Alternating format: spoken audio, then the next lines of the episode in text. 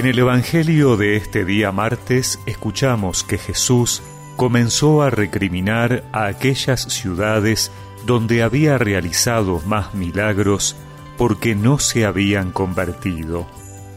Ay de ti, Corosaín, ay de ti, Betsaida, porque si los milagros realizados entre ustedes se hubieran hecho en Tiro y en Sidón, hace tiempo que se habrían convertido, poniéndose silicio y cubriéndose con ceniza. Yo les aseguro que en el día del juicio, Tiro y Sidón serán tratadas menos rigurosamente que ustedes. Y tú, Cafarnaún, ¿acaso crees que serás elevada hasta el cielo? No, serás precipitada hasta el infierno, porque si los milagros realizados en ti se hubieran hecho en Sodoma, esa ciudad aún existiría. Yo les aseguro que en el día del juicio, la tierra de Sodoma será tratada menos rigurosamente que tú.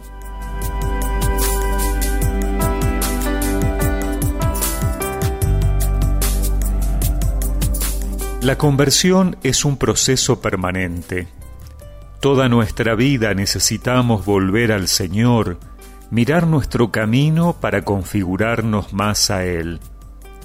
Somos débiles, nos desviamos, nadie puede enorgullecerse de pensar que es perfecto, que no necesita la misericordia o el perdón de Dios, que no necesita cambiar algo.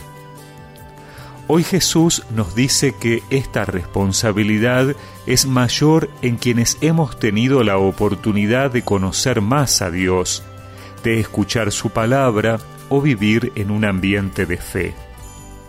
Para ello Jesús pone de ejemplo la poca respuesta de las ciudades donde él más milagros había hecho, donde más había predicado, que son los pueblos situados en torno al mar de Galilea, donde el Señor desarrolló gran parte de su actividad apostólica, Corosaín, Betsaida, Cafarnaúm.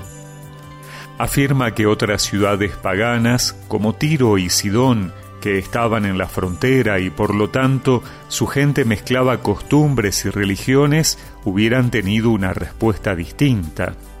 O la misma ciudad de Sodoma, que había sido destruida por sus pecados, si hubiera tenido la oportunidad de recibir el mensaje de Jesús, se hubiera convertido sin dudarlo.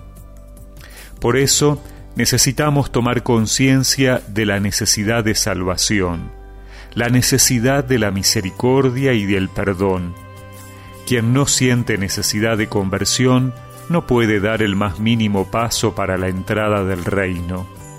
Oremos para que, en nuestro caminar con Jesús, la advertencia aquí planteada por el Evangelio nos sacuda de nuestra comodidad y acogiendo agradecidamente las obras del Señor en nuestras vidas, su amor nos conduzca hacia niveles más altos de compromiso con la propuesta del reino de la vida.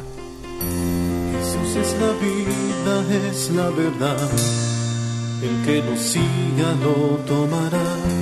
Tiene un corazón grande para amar, para nos dar, para curar, para sanar limpiar las huellas del pecado y así cumplir la voluntad de nuestro Dios.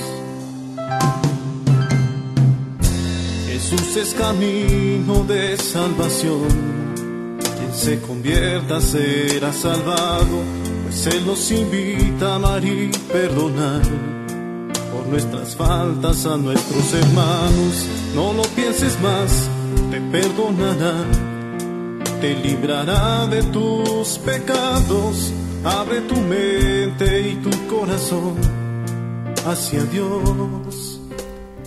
Y recemos juntos esta oración. Señor, ayúdame a sentir cuánta necesidad tengo de ti para crecer en mi camino y comprometerme en tu obra de amor. Amén.